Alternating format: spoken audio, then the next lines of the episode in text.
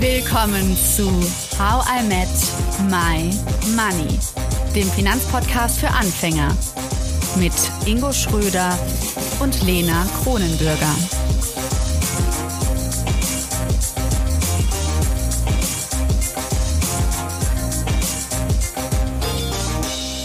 Hallo Ingo. Hallo Lena.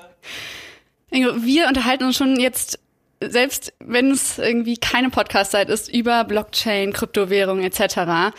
Aber ich muss zugeben, ich glaube zum einen, dass wir an der Oberfläche kratzen immer noch und zum anderen träumen wir auch schon wieder von den nächsten Themen. Ne? Also unsere Investitionsreihe geht ja mit Immobilien weiter und Kunst und so weiter. Und es gibt aber Menschen, und die haben wir ausfindig gemacht, für die ist Bitcoin mehr als mal kurz ein spannendes Thema für ein paar Wochen. Und zwar sind bei uns Fabio und Dennis vom Podcast 21. Hi. Hallo, hallo. Moin, moin. moin, moin. Kann man das so sagen? Ich fange mal an mit dir, Dennis. Es ist äh, eher ein Lebenskonzept als mal kurz ein Thema, was spannend ist. Ja, ich glaube, das ist ein bisschen äh, hochgegriffen fast schon. Also äh, für mich spielt es eine wesentliche Rolle äh, seit nunmehr vier Jahren. Äh, aber als Lebenskonzept, es gibt ja auch noch ein paar andere wichtige Dinge neben äh, Geld und so. okay.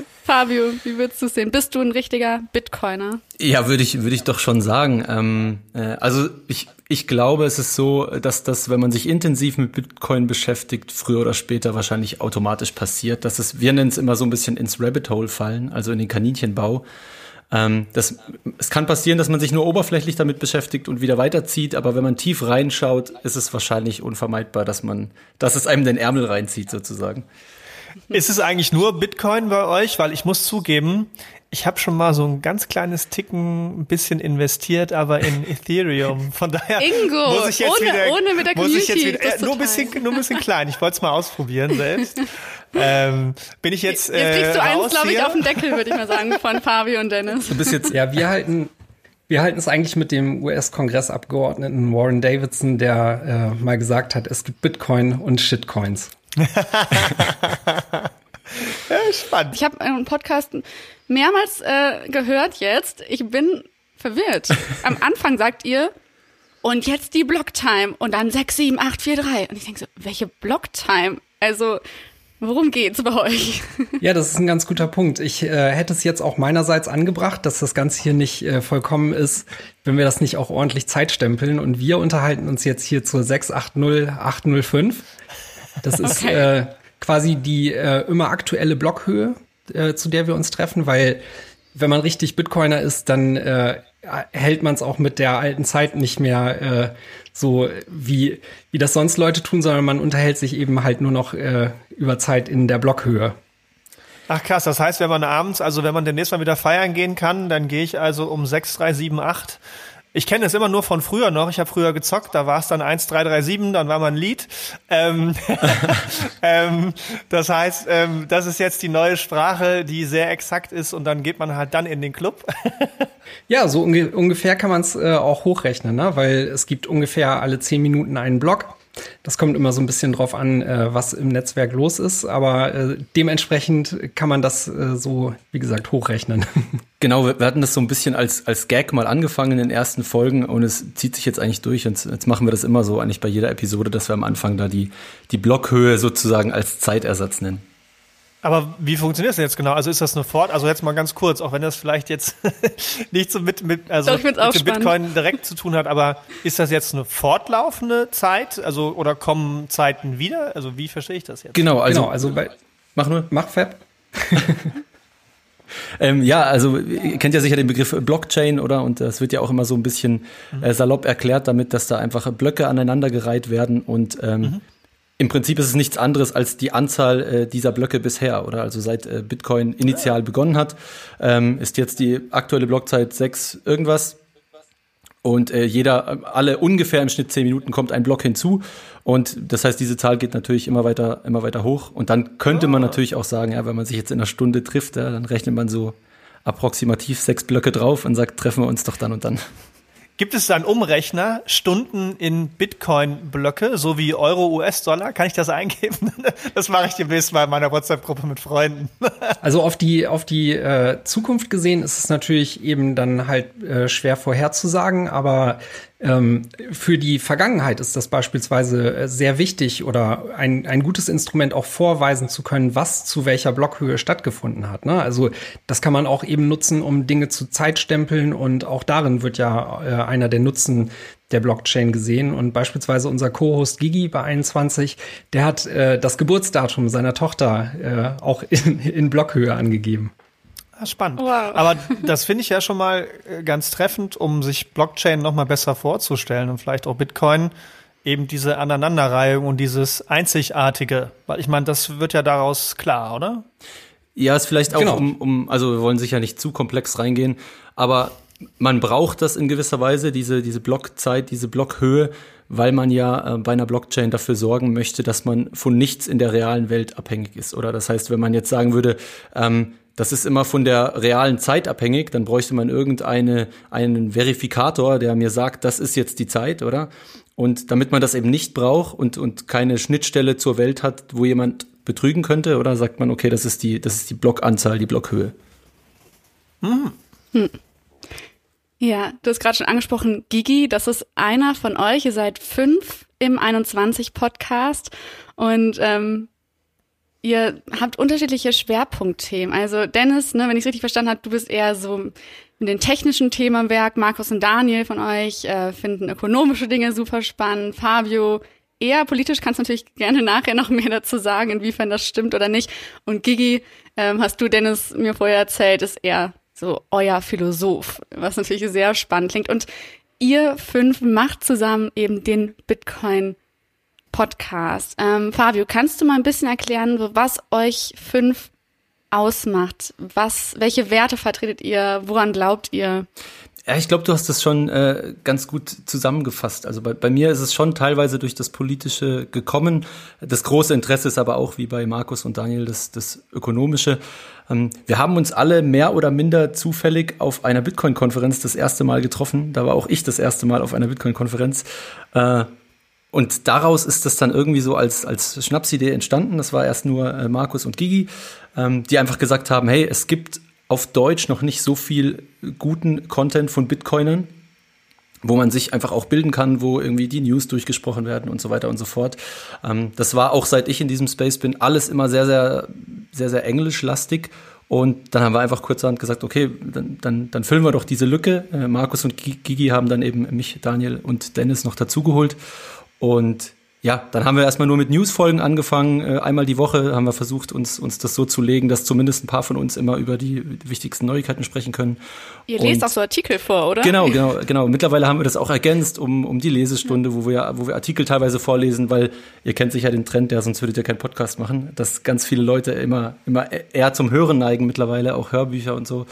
Und dann haben wir der Weg gemacht, wo wir Leute, die ganz neu im Bitcoin-Space sind, interviewen, wie so deren Geschichte ist. Und dann haben wir angefangen, Interviews zu machen. Da hatten wir jetzt auch schon ein paar tolle Gäste da. Und es ist wirklich, äh, hat sich mega cool entwickelt. Ja, ist sehr, sehr divers geworden. Ja, das ist äh, euer Weg, ist das Äquivalent zu den Geldgeschichten, die wir gerade mit euch machen. Genau. Ja. Dennis, es gibt so ein Stichwort Cypherpunks. Ich hoffe, ich habe es richtig ausgesprochen. ähm, so würdet ihr euch bezeichnen, oder? Könntest du erklären, was das genau bedeutet? Ja, die Cypherpunks ist oder sind quasi so eine Bewegung, aus der Bitcoin hervorgegangen ist. Also für viele Leute ist ähm, Bitcoin irgendwie gefühlt das, das erste digitale Geld da draußen, aber äh, wenn man sich die Historie anguckt, dann stimmt das eigentlich so gar nicht, weil es davor schon äh, mannigfaltige Versuche gab, äh, digitales Geld zu implementieren und die alle irgendwie so ihre Schwachpunkte oder Drawbacks hatten. Und ähm, diese, diese Diskussionen darüber fanden damals eben halt mit in der Geburtsstunde des Internets auf sogenannten Mailinglists statt. Und äh, dort wurde das alles diskutiert. Ne? Und diese Gruppe von Leuten, die da diskutiert hatte, ähm, die hat sich eben selbst so den, äh, den Namen Cypherpunks gegeben. Und insofern kann man sagen, ist Bitcoin eigentlich auch wirklich ein Kind dieser Bewegung, weil da quasi all diese Dinge zusammengenommen und zu einer dann funktionierenden Version von digitalem Geld äh, verschmolzen wurden. Und was steckt so dahinter? Also was sind das für Menschen? Weil ich glaube, für uns ist wichtig und ich denke, das verfolgt ihr ja ähnlich, wenn ich das so aus Lenas Vorgespräch äh, entnommen habe, das so ein bisschen anfassbarer zu machen. Und ähm, Bitcoin hat ja immer noch so die Richtung nerdy und ähm, generell Blockchain. Die meistens verstehen es nicht und die schieben es dann ab und das machen halt die Nerds. Ähm, deswegen finde ich ganz spannend, weil das vereint uns ja dann doch ein bisschen mehr und ist, glaube ich, greifbarer. Was steckt denn so dahinter an Ideologien, an Werten? Und auch, und das würde mich vielleicht als erstes interessieren, was hat sich bei euch vom Gefühl her verändert, als ihr angefangen habt, euch mit dem Thema zu beschäftigen und als ihr Teil dieser Bewegung wart? Ja, also für den ideologischen Teil oder was das Ganze motiviert, kann ich sagen, dass grundsätzlich die Wahrnehmung einfach da ist und das können wir jetzt mit irgendwie 30 Jahren Erfahrung äh, wohl auch recht verlässlich sagen, ähm, die Welt wird immer digitaler. Und das bringt natürlich sehr, sehr viele Chancen mit sich, birgt aber auf der anderen Seite auch Risiken und Gefahren, wie eben beispielsweise, dass dann, wenn etwas im digitalen Raum erfasst wird, das halt auch immer aufbewahrt werden kann, es nachvollzogen werden kann, überwacht werden kann. Und das ist, würde ich mal sagen, eins der Bestreben der, der Cypherpunk-Bewegung, ähm, da dem, den Bürger nicht zu einem vollkommen gläsernen Bürger werden zu lassen, sondern ihm eben auch Mittel an die Hand zu geben, damit ähm, ja, Kontrolle über seine Daten zu behalten und somit auch ja am Ende wahrscheinlich auch Repressalien äh, zu umgehen. Mhm. Also fühlt man sich sicherer im Endeffekt. Also könnte man sagen, wenn ich mich mit Blick mit mit Blockchain und Bitcoin beschäftige und diesen Weg gehe, von mehr Privatsphäre, nicht mehr so gläsern sein, so aller Truman Show mäßig, das hat ja vielleicht der eine oder andere gesehen, ähm, dass ich dann mehr Kontrolle über meine Daten habe und mich dadurch vielleicht auch sicherer fühlen kann, wenn ich mich gerade mit dem Thema beschäftige. Andersrum, wenn ich es nicht tue, bleibe ich äh, blind und unsicher in der digitalen Welt. Ja, ich glaube, das ist eine ganz gute äh, High-Level-Zusammenfassung dessen. Ne? Also dieses Thema digitale Geld, äh, digitales Geld war ja auch nicht nur das einzige, sondern auch alles, was wir rund um Verschlüsselung und sowas sehen, kommt halt auch mit aus dieser Bewegung. Und mhm. wie gesagt, es ist ähm, ein dann doch ide ideologisch eher freiheitliches Weltbild, was dort vertreten wird. Ne? Äh, mehr auf Eigenverantwortung und ähm, Kontrolle beim Individuum. Und ähm, das ist, finde ich, gerade auch zu dem, was wir heutzutage abgehen sehen, auch ein weiterhin sehr wichtiger Gegenpol. Genau, da würde ich vielleicht noch kurz, kurz ergänzen. Ähm, ich, ich sehe das auch so. Also Bitcoin äh, bei dem Stand, den es heute hat, ja, die Größe des Netzwerks etc. ist, kann man nicht anders sagen, ein, ein Stückchen Freiheit oder ein bisschen Bitcoin besitzen ist ein Stückchen Freiheit besitzen. Ähm, es gab, es gab es noch nie, dass ich aus, aus meinem Land auswandern könnte. Ja, nehmen wir jetzt mal an, das wäre äh, ein Land, äh, das sehr autokratisch ist. Ähm, und mit zwölf Wörtern, die ich mir im Kopf merke oder die ein Kollege von mir äh, sich aufschreibt und ich rufe ihn später an, wenn ich im anderen Land bin. Äh, zwölf Wörter, die, die ich mir merke, da kann ich mein gesamtes Vermögen mitnehmen und das kann mir keiner abnehmen. Ja. In meinen Kopf kann keiner schauen. Ich muss keine Dollars mitnehmen, keinen Schmuck, den man mir abknüpfen kann. Ich brauche keinen Bankkontotransfer, der verboten wird von meinem Land dann, sondern zwölf Wörter im Kopf einmal einprägen, über die Grenze laufen und tschüss. Ja, das gab's noch nie. Ja, ist das der Satz, not your keys, not your coins, der das ganz gut auf den Punkt bringt? Ja, so, so, so ein bisschen schon, äh, würde ich sagen. Der Satz äh, im Speziellen ist entstanden aus ähm, ersten Hacks, der, der ersten und frühen äh, Bitcoin-Exchanges, oder? Weil, weil dort halt, da hat man dann sein, sein, seine Euros, seine Dollars hinüberwiesen, hat Bitcoin gekauft und die waren halt in diesem Exchange. Also ihr habt sicher schon mal gehört, was es heute alles gibt, Kraken, Bitwala und so weiter und so fort. Ähm, da kann ich ja meine Bitcoin in diesem Exchange halten. Fair enough, das kann man tun. Man muss sich einfach dessen bewusst sein, wenn diese Börse, deren Website oder was auch immer gehackt wird oder die pleite gehen, was auch immer, dann sieht man vielleicht diese Coins nie wieder, oder? Gab's doch jetzt in der Türkei, oder? Da war doch, da ist doch so eine abgehauen. Wie, wie hieß das nochmal? Irgendwas mit T, ne? Genau, in der Türkei hat das, hat das gerade auch erst kürzlich wieder äh, stattgefunden. Ein anderer großer Name ist Mount Gox. Äh, genau. Das kennen, kennen sicherlich auch viele Leute in der Szene. Ähm, ja, ich, glaub, ich glaube, grundsätzlich beschreibt dieser Satz ähm, Not your keys, not your coins ein, äh, also eine der Grundeinstellungen, die diese Szene so mit sich bringt. Ne? Weil ähm, wenn wir mit der Prämisse daran gehen, dass Geld digital wird und uns das eben auch die Möglichkeit bietet, jedem von uns, äh, also dass er selber seine Coins halten kann, dann gehen damit sowohl Chancen als auch äh, Pflichten einher. Ne? Also ich kann mich dafür entscheiden, so wie ich das bisher kenne, äh, so von, von der Bank oder so, dann analog auf der Börse auch meine Coins zu halten. Aber damit nehme ich diese ganzen Chancen ja gar nicht wahr. Ne? Also ich ähm, bin dann wieder auch wieder von Drittparteien abhängig. Ich muss mich darauf verlassen, dass äh, die damit sauber umgehen, nicht gehackt werden und all solche Dinge. Und ähm, auf der anderen Seite steht dem aber eben gegenüber diese ähm, Eigenverantwortung und auch all die Dinge dann halt eben wahrzunehmen, die damit einhergehen, wenn ich selber meine Bank bin. Ne? Und ähm, das sind quasi so Rechte und Pflichten, die, äh, die damit einhergehen. Und das ist so, finde ich, ein, einer der, der wichtigen Spannungspunkte, die, äh, die in diesem Universum dann halt auftauchen. Jetzt finde ich ein, einen spannenden Punkt, den hat Fabio, glaube ich, gerade nochmal gesagt. Ähm, und ich habe es mir mal so notiert. Freiheit, also Bitcoins, wenn ich einen Teil Bitcoin habe, das gibt mir Freiheit ich mache es jetzt mal bewusst überkarikiert. Heißt es, wenn ich keine Bitcoins habe, bin ich unfrei? Könnte man, wenn man das möchte, in ökonomischem Sinne so sagen, ja. Also ich meine, jetzt noch deine, deine Möglichkeit, frei Transaktionen zu tätigen, ohne dass jemand diese nachvollziehen kann. Jetzt mal egal, ob du was zu verbergen hast oder nicht, äh, geht mhm. noch in Form des Bargelds, oder? Ich denke, für uns mhm. alle ist absehbar, dass das nicht mehr allzu lang der Fall sein wird. Ähm, allein weil es auch einfach, muss man ja auch ehrlich eingestehen, in der digitalen Welt einfach zu unpraktisch ist.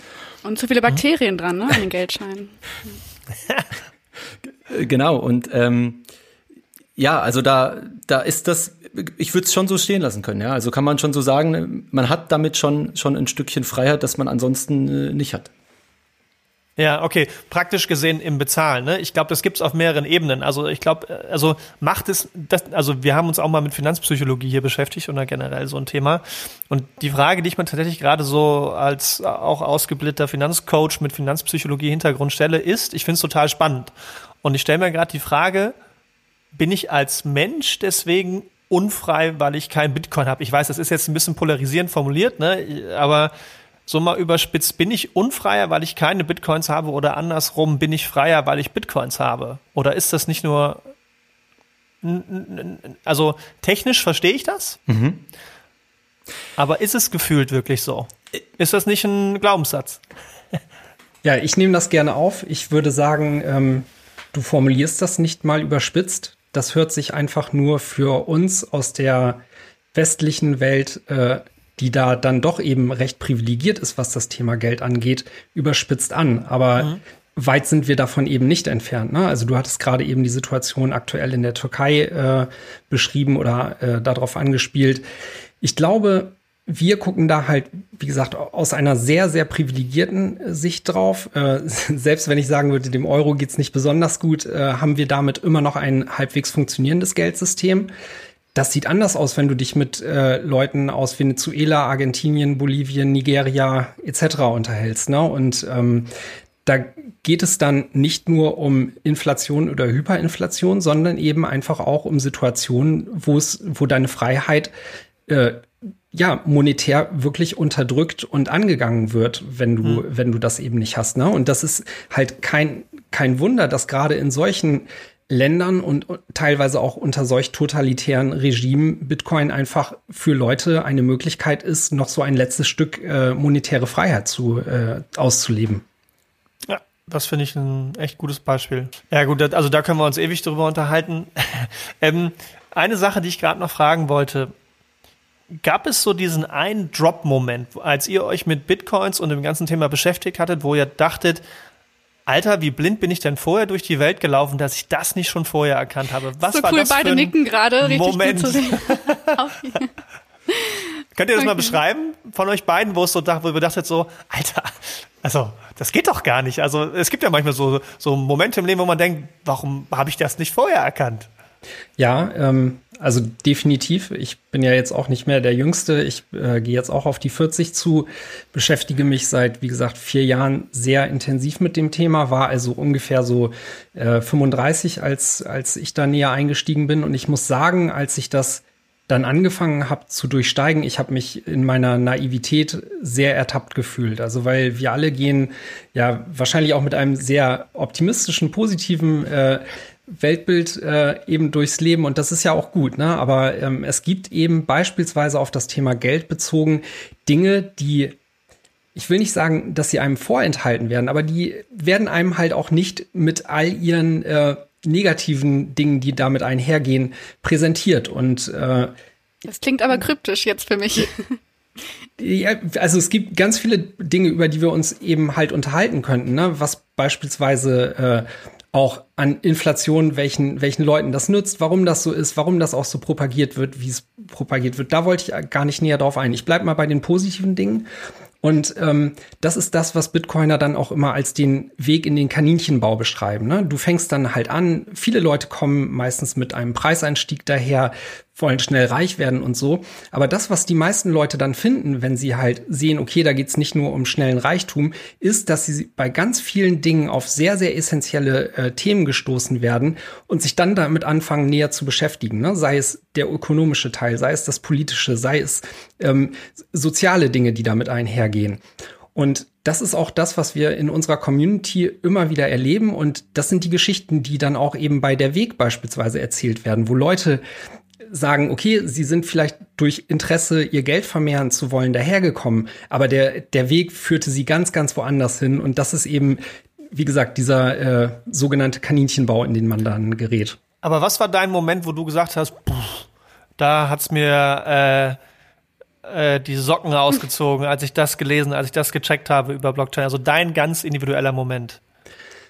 Das ist schwer zu sagen. Ähm, ich glaube, wie gesagt, wenn man, wenn man sich dem Ganzen mit der Prämisse Geld wird digital nähert und dann halt für sich irgendwann erkennt, was das alles bedeutet, wie gesagt, ökonomisch, gesellschaftspolitisch und so, dann sieht man halt, dass das nicht, nicht rein ein Finanzen oder rein ein Technikthema ist, sondern das hat viel, viel mehr Tragweite und Auswirkungen. Und ähm, ja, der, der Horizont wächst da einfach nur die ganze Zeit. Ne? Also ich mache das jetzt für mich äh, vier Jahre gefühlt Vollzeit und ich würde immer noch sagen, da kommen fast äh, wöchentlich Dinge hinzu, die ich, die ich für mich neu sehe oder so noch nicht bedacht habe. Und das ist mega spannend. Also das ist und was Ingo ja noch nicht weiß, ist, Dennis, dass du ja sogar in Bitcoin bezahlt wirst. Vielleicht wird dich das jetzt, äh, Ingo, dich aus den Socken hauen.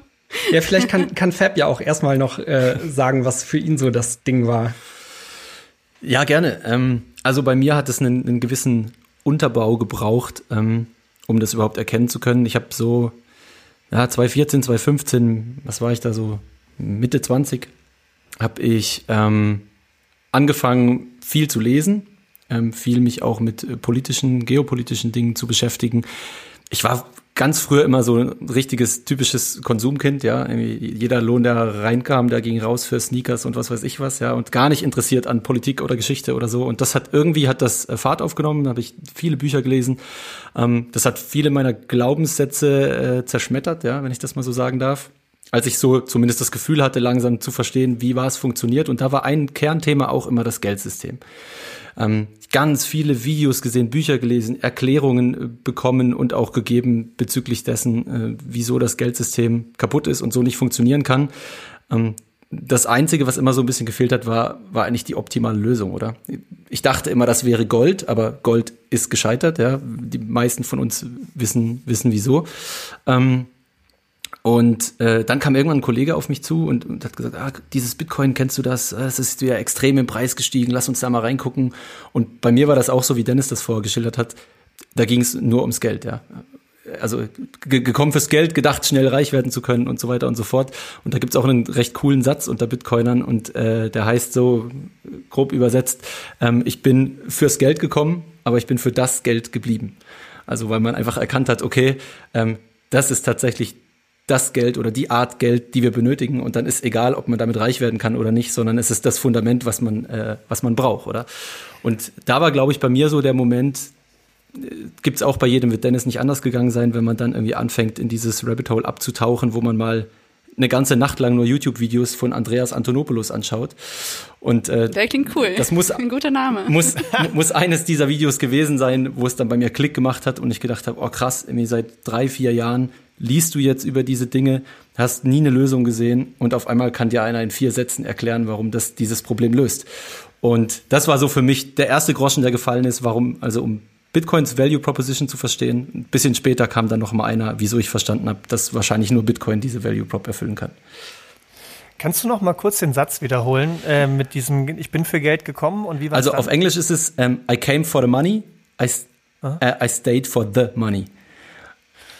Weil das finde ich ganz spannend. Ähm, ihr habt mit Sicherheit unsere ganzen Folgen gehört schon von How I Met My Money nicht.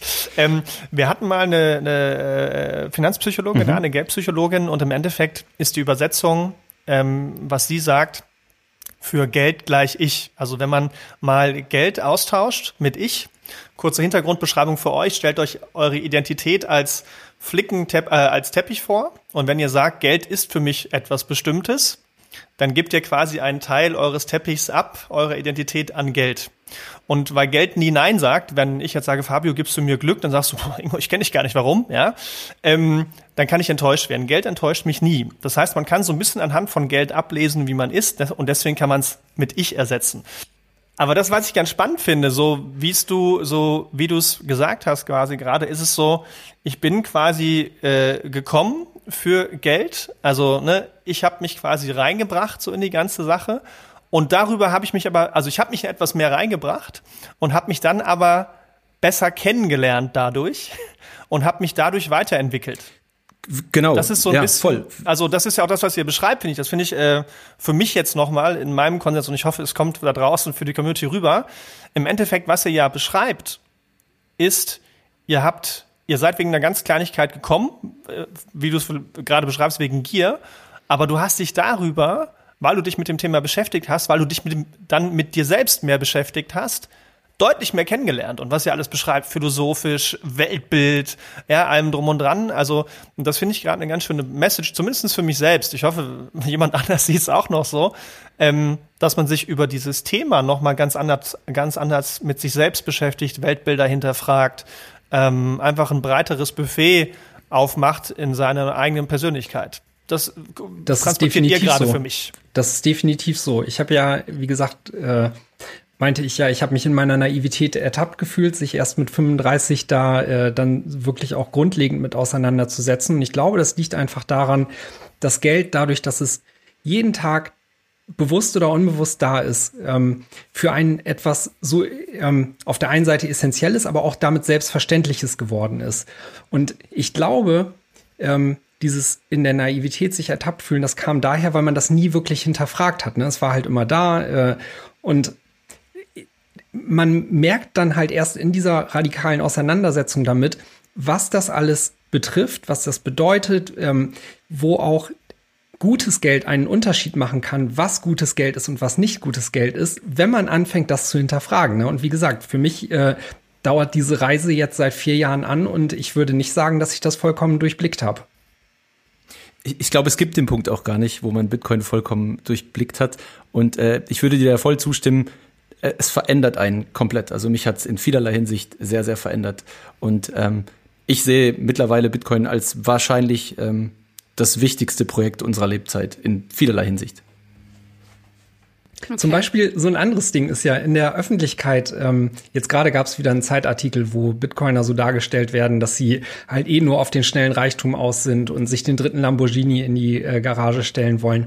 Ganz ehrlich, das deckt sich überhaupt nicht mit meiner Wahrnehmung der Szene. Ich bin da, wie gesagt, jetzt äh, voll, Vollzeit drin abgetaucht, äh, verdiene auch Bitcoin, äh, widme dem mein, meine ganze Zeit und Energie und ich kenne keinen einzigen Bitcoiner, der einen Sportwagen fährt. Ganz im Gegenteil, die, das sind die sparsamsten Leute überhaupt, äh, die für sich einfach ähm, einen, einen Wert in so essentiell wichtigeren Dingen als dem schnöden Mammon sehen. Ne? Also das sind Leute, die Wert auf Familie legen, denen, äh, denen so menschliche Interaktion total wichtig ist. Und also ich kenne kenn keinen besseren äh, Bunch of People so als, als meine Bitcoin-Freunde. Und äh, das deckt sich überhaupt nicht mehr mit dem, was ich ansonsten da draußen so in der Gesellschaft finde. Und Dennis, würdest du sagen, ihr habt so als gemeinsames Ziel, dass Bitcoin irgendwann die neue Weltwährung wird? Äh, ja, das ist ganz interessant. Also wir, wir sprechen in dem Zusammenhang dann immer von äh, Hyper-Bitcoinization. Und ähm, wenn man, wenn man das für sich erkannt hat und wie gesagt, all diese ganzen anderen Effekte, die das auch haben kann, ähm, sieht, dann äh, legt man es natürlich irgendwann drauf an. Ne? Wie gesagt, ich äh, bin mittlerweile auch dazu übergegangen, nur noch in Bitcoin zu verdienen und so. Äh, also für, für einen selbst wird das dann eben immer mehr zum Lebensinhalt. Und äh, wenn man, wenn man dieses Netzwerk und Leute auch immer weiter daran wachsen sieht, dann kann man sich eben auch ausmalen, dass es potenziell äh, mal dazu kommen könnte. Ne? Also ich würde das für mich nicht abstreiten wollen und ich fände äh, fänd das total spannend, äh, in so einer Welt zu leben, eben weil ich auch gegenüber all den Dingen, die ich im aktuellen System nicht mag, sehe, wie hm. Bitcoin das äh, halt verbessern könnte und die Lebensumstände vieler Leute eben ins Positive drehen könnte. Konkret würde das ja so aussehen, dass ich jetzt, ähm, wenn ich samstags zum Bäcker gehe, gar nicht mehr so zwei Euro Stücke drin habe, sondern direkt einfach mit Bitcoin zahle. Und Dennis, du arbeitest ja auch wirklich daran, dass das vielleicht irgendwann möglich wird. Kannst du darüber ein bisschen erzählen? Also was, wie, wie wirst du in Bitcoin bezahlt? Wie, wie geht das überhaupt? Also Ingo, warum fällst du nicht vom Stuhl bei dieser Information? mhm. Äh, ich muss, Bitcoin-Geschichte. Ja, ich muss mal ein bisschen ausholen. Also ich bin jetzt seit äh, knapp zwölf Jahren als Softwareentwickler freiberuflich unterwegs und ähm, hatte dann nach den ersten zehn Jahren so die Überlegung, dass ich in den nächsten zehn Jahren nicht so arbeiten möchte äh, wie vorher. Und ähm, da mich dieses Thema immer mehr in den Bann gezogen hat zu dieser Zeit und ich auch schon teilweise in Open Source Projekten äh, gearbeitet habe, ähm, habe ich dann gesagt, okay, ich nehme jetzt mal ein Jahr Zeit und probiere eben aus, so zu leben, wie ich es gerne hätte und wie ich auch dann ähm, mir unsere Zukunft eben vorstelle und habe gesagt, okay, jetzt mache ich ein Jahr nur nur noch Open Source und leg mir auch quasi, damit ich nicht in den alten Modus wieder zurückfall, äh, ähm, quasi die Hürde auf, nur in Bitcoin bezahlt zu werden. Und äh, das hat dank eines der Projekte, an dem ich äh, arbeite, nämlich dem BTC Pay Server, ganz gut geklappt. Und äh, was ist BTC Pay Server? Das ist quasi so eine Art dezentrales Bitcoin PayPal, wo mhm. äh, Verkäufer eben die Möglichkeit bekommen, Bitcoin zu akzeptieren. Ne? Also die könnten sich diese Software installieren und hätten damit infrastrukturell alles, was sie bräuchten, um eben ja, Zahlungen in Bitcoin entgegenzunehmen und somit könnte das dann eben auch der von dir besch beschriebene Bäcker sein. Hm. Jetzt habe ich noch mal eine Frage zum Thema Weltwährung. Ähm, dann kann man vielleicht noch mal gleich auf die Bezahlweise kommen, aber hm, jetzt sagt Christine Lagarde, Jerome Powell und Haruiko Kuroda, die Notenbankchefe dieser Welt und Chefinnen, ganz ehrlich, wir machen jetzt was eigenes wir regulieren das ein bisschen mehr und wir machen jetzt die neue Weltwährung für unsere Geldsysteme und ersetzen die quasi einfach nur von einer äh, Offline-Version in eine digitale Version. Ähm, wie, wie, wie lässt sich das vereinen mit den, in eurer Vorstellung, mit den klassischen Notenbanksystemen, die wir bisher haben, die natürlich auch für das Fiat-System verantwortlich sind. Klar, das widerspricht sich irgendwo, aber ich glaube, man kommt nicht dran vorbei, wenn man von der Weltwährung spricht, oder?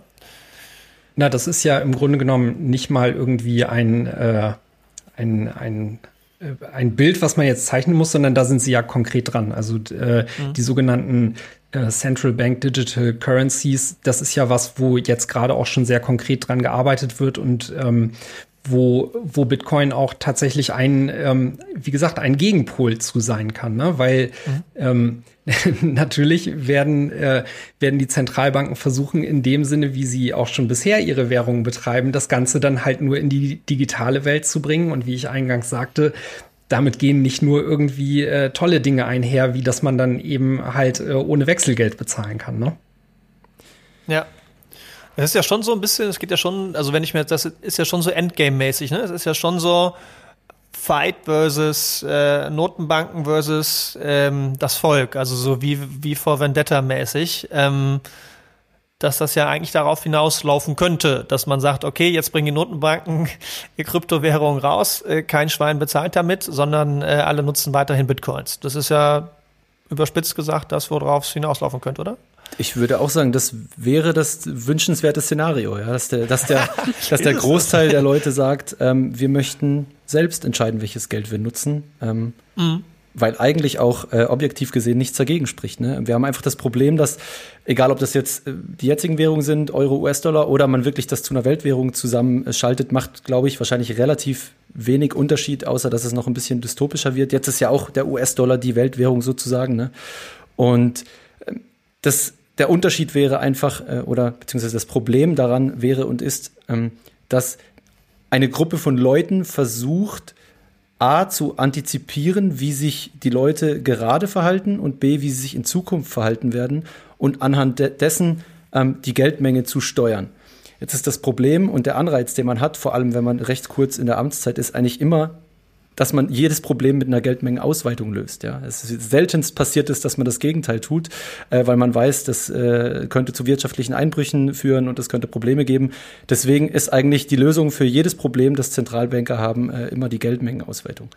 Und ähm, meiner Meinung nach würde man, wenn wir mal äh, wirklich so einen Bitcoin-Standard sehen würden, irgendwann Bitcoin als Weltreservewährung in 100 Jahren von mir aus, wird man belächeln, dass eine Zeit lang eine Gruppe von Menschen entscheiden sollte, was mit der Geldmenge passiert, weil es einfach total absurd ist, oder? Wie, die, die, können ja, wie will man die ökonomische Kalkulation der ganzen Welt gut äh, voraussagen und irgendwie entscheiden, wer wird jetzt durch Geldmengenausweitung enteignet und wer darf überleben?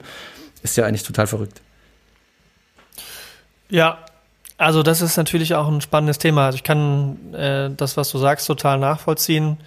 Ich denke gerade drüber nach, wenn es so, zumindest situativ keine Geldmengenausweitung gegeben hätte, wie man in Corona dargestanden hätte. Äh, auch so zum Thema Freiheit. Also, ne, das ist, glaube ich, das kann man sehr divers sehen. Definitiv, ich klar. Ich finde deine Meinung total richtig und ich sehe das auch in dem Punkt genauso. Ähm, und ich, ich glaube halt andersrum, dass es ja eben, so wie du ja auch gesagt hast, äh, oder Dennis das meinte mit dem Beispiel Venezuela, dass es halt auch in gewisser Weise halt Kontrolle gibt. Ne? Und das ist natürlich auch schwierig für die, die Kontrolle haben, die Kontrolle abzugeben. Auch im demokratischen System ist es dann noch so demokratisch, wenn ich die Kontrolle darüber habe. Ne? Aber ähm, ja, also ich glaube, da gibt's so und so Punkte. Ne? Also wenn ich mir das beispielhaft jetzt in Corona-Zeiten vorstelle und du hättest gesagt, hier, ähm, nee, es gibt keinen Arbeitslosen, äh, kein Kurzarbeitergeld, weil ich das Geld halt nicht ausweiten kann und nicht neu drucke, ähm, wie hätte es dann hier ausgesehen? Ne? Also äh, das, also dann hätte man, also das ist dann freier Markt, das, ne, so ist es so, also so würde, so wäre es ja dann auch, wenn man nur in Bitcoins zahlen würde. Und dann will man sich aber auch nicht vorstellen, aber das sind ja wieder persönliche Sachen, wie es manchen, äh, wie es manchen Leuten gehen würde. Ne? Ja, kann, kann man so und so sehen. Es, wenn ja. wir in, in so einer Art System wären, wäre es auch sehr unwahrscheinlich, dass jemand hätte sagen können, ihr müsst jetzt alle zumachen. Von dem her wäre auch die Frage, wären die alle pleite gegangen. Aber klar, kann ja, man diskutieren. Gut, okay, das wäre, stimmt, stimmt, klar. Also das ist jetzt nur situativ, da hast du recht, nur, nur aufs Geld gesehen, genau, aber das geht dann noch weiter. Ja, okay. Aber gut, das, das, dann sind wir heute auch lange ja, dran. Das ist sehr vielschichtig, genau. Ja. Vielleicht ist der, der wichtige Punkt aber auch, wie gesagt, Bitcoin ist eine Alternative zu dem und sie ist eine ähm, öffentliche Alternative, es ist eine transparente Alternative und es ist, ähm, nochmal eben wieder, um deinen Punkt von vorher aufzugreifen, quasi das Geld der Leute. Ne? Also bisher haben wir dieses Geld nicht und das Geld, was wir haben, wird uns immer als sehr demokratisch, das stellt alle zufrieden, das ist für alle da und sowas verkauft. Dem ist aber nicht so. Weil, wie Fabio eben auch gesagt hat, ne, es gibt halt Umverteilungseffekte, die im aktuellen System einfach da sind, von denen uns nicht erzählt wird und über die nicht geredet wird. Und wenn man da näher reinguckt, also oder so demokratisch, wie uns das immer verkauft wird, ist es halt nicht. Ne? Und von daher glaube ich, geht es noch nicht mal darum, jetzt da etwas zu haben, was alle Probleme für immer löst, sondern es geht darum, Alternativen zu haben in einer Welt, in der uns immer weniger Alternativen präsentiert werden. Und beispielsweise, wenn wir sagen, Geld wird digital, dann glaube ich, wird der Handlungsspielraum des Individuums, des Menschen, wenn er freiheitlich unterwegs sein soll, immer weiter eingeschränkt. Und Bitcoin ist eben eine Alternative dazu, um ähm, da einen Gegenpol auch zu bilden, dem gegenüber, was Zentralbanken denn ansonsten gerade anstellen. Ja, und ich finde es einfach generell, wie ihr es gerade präsentiert, sehr angenehm, weil ihr eben nicht sagt schwarz und weiß, sondern so wie du es gerade mehrmals gesagt hast, es ist eine Alternative, es ist ein Angebot und dann sollen die Leute entscheiden. Wobei Weil, für euch ja die Entscheidung da ist, oder? Also auch, oder? Ich meine, das ist doch jetzt keine Frage für euch beide. Klar, oder? für uns nicht. Na, kurz, aber, aber es kurz nochmal auch dazu, ne? Also ähm, Bitcoin ist ja nichts, was das alte System einreißt, sondern es stellt sich parallel daneben, es läuft genau. friedlich daneben her, es bietet jedem freiwillig die Möglichkeit, da reinzukommen. Wer das nicht möchte, das aus welchen Gründen auch immer nicht wahrnehmen möchte, der muss daran nicht teilnehmen. Aber der wichtige Punkt ist halt, dass es einfach daneben herläuft und als Alternative da ist. Und somit, wie ich eben auch schon sagte, zumindest auch von den Leuten, die das aus welchen Gründen auch immer nicht mögen, als Alternative gewertschätzt werden sollte, die das aktuelle System einfach auch in Check halten kann.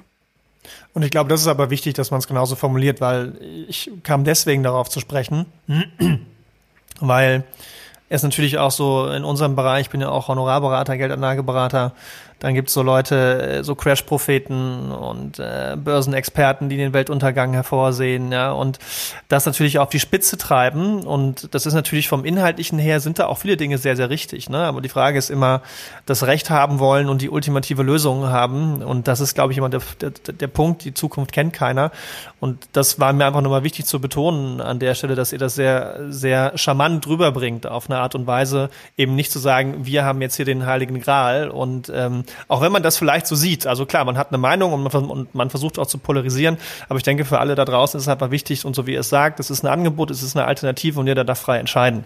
Und ähm, nicht halt äh, sich groß dahin zu stellen und äh, ich meine, sie werden mittlerweile eh überall kritisiert, aber so Friedrich und Weig mäßig, weißt du, so, äh, so viel zig verschiedene Kommentare durch die Gegend schmeißen und irgendwann habe ich da mal recht und den Crash vorhersehen und die Welt geht unter und das und, und das stört mich dann daran, den Leuten Angst zu machen, mhm. ja. Und das macht ihr nicht. Ihr ladet ein, etwas Neues kennenzulernen Neugier zu erzeugen und nicht durch Angst sich zu bewegen, sondern durch Neugier, so wie es ein Kind halt auch macht. Ja, dem würde ich voll zustimmen. Ja, voll vielleicht auch noch mal ganz kurz äh, eben auch äh, zur, zur um, um was zur Vorsicht äh, zu sagen. Ähm, es ist ganz klar, dass dass Bitcoin äh, gerade ein Asset ist, das sich in der Monetarisierungsphase befindet. Oder das heißt, ähm, das ist volatil. Das ist ein Projekt, das kann jederzeit nach hinten losgehen. Das ist definitiv so. Es ist einfach so, wie Dennis gesagt hat. Aktuell eine Alternative, die man wählen kann, die man aber nicht wählen muss. Und wenn man dieses Angebot wahrnehmen möchte, wie ihr es gerade beschrieben habt, dann mache ich das so wie du, Fabio. Ich lese immer ganz gerne. Und du hast sogar einen Verlag gegründet, der Bitcoin-Bücher rausbringt und übersetzt? Oder wie sieht das aus? Was machst du da? Ja, genau. Kann ich, wirbelst du den Literaturbetrieb auf? So, so ein bisschen. Also ich hatte ja vorher kurz erklärt, äh, wie das, wie das bei mir angefangen hatte.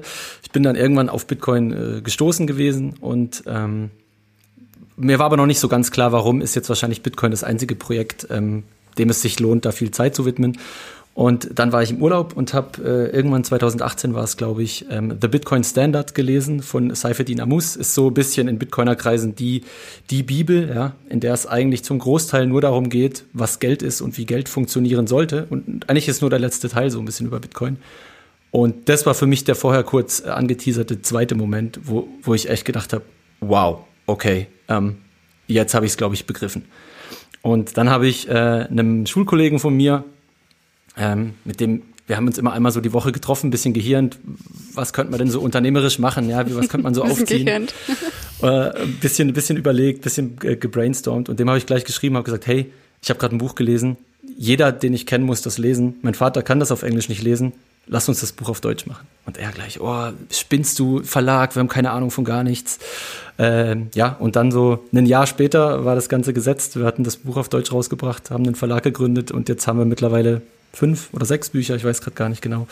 Ähm, ja, wir haben so ein bisschen diese Nische, cool. diese Nische einfach gesehen. Ähm, dass es auch was ja ein Grund für den Podcast war, dass es wenig Content auf Deutsch gibt, vor allem guten und wichtigen Content, um diese Message überhaupt zu verbreiten. Ja. Und äh, das haben wir genutzt äh, und, und haben jetzt da ähm, ein paar Bücher, arbeiten natürlich stetig an weiteren. Ähm, und äh, das läuft ganz gut, ja. Also die kommen, die kommen wirklich gut an, die Community nimmt die gut auf. Äh, jetzt hat auch jeder von uns und unserer Community mal was zum Weiterreichen an, an, an Leute, die vielleicht irgendwie sich erst am Anfang befinden oder noch gar nicht wissen, was ist Bitcoin überhaupt. Ja, das ist so die Nische, die wir genutzt haben. Gibt es das auch als Hörbücher? Ja, lustigerweise haben wir jetzt äh, Sehr gut. dieses Jahr angefangen und der Bitcoin Standard ist jetzt vor einer Woche oder so als Hörbuch rausgekommen, genau. Perfekt, ah, perfekt. Super für mich. ja, eben für mich auch, oder? Also wir, wir sehen auch, oder ich sehe ganz klar diesen Trend, ja, dass das immer, immer mehr zunehmen wird, das Hörbuch. Gut. Aber Dennis, nehmt sowas ja. mal als Beispiel, ne? So, also, das ist die perfekte Story. Da hat jemand für sich etwas gefunden, ähm, sieht den Mehrwert drinne, dieses Wissen mit anderen teilen zu wollen und gründet dafür einen Verlag, macht jetzt irgendwie zig Bücher, bringt Hörbücher raus. Ist das nicht eine geile Story? Und äh, ja, also besser geht's für mich nicht. Wer hätte es gedacht? Ja, vor zig Jahren wahrscheinlich. Ja, ne? Bitcoin schreibt viele solcher lustigen Geschichten. Das ist tatsächlich so. Ja, Fabio, danke, Dennis. Auch von mir vielen Dank. Hat eine Menge Spaß gemacht und ähm, sehr schöne Art und Weise, nochmal einen anderen Blick darauf zu werfen. Ja, vielen Dank für die Einladung. Ja, sehr gern. Richtig, vielen Dank. Also, liebe How I Met My Money Community, wenn ihr alles wissen wollt, dann schaut mal bei Fabius Verlag vorbei und hört den 21 Podcast und abonniert gerne unseren Podcast auf Spotify, Deezer und Apple Podcasts. How I Met My Money wird gesponsert von der Online Finanzakademie. Bis dann, bis nächsten Money Monday, Ingo und tschüss Fabio, tschüss Dennis. Ciao, ciao. ciao. Bis dann, ciao.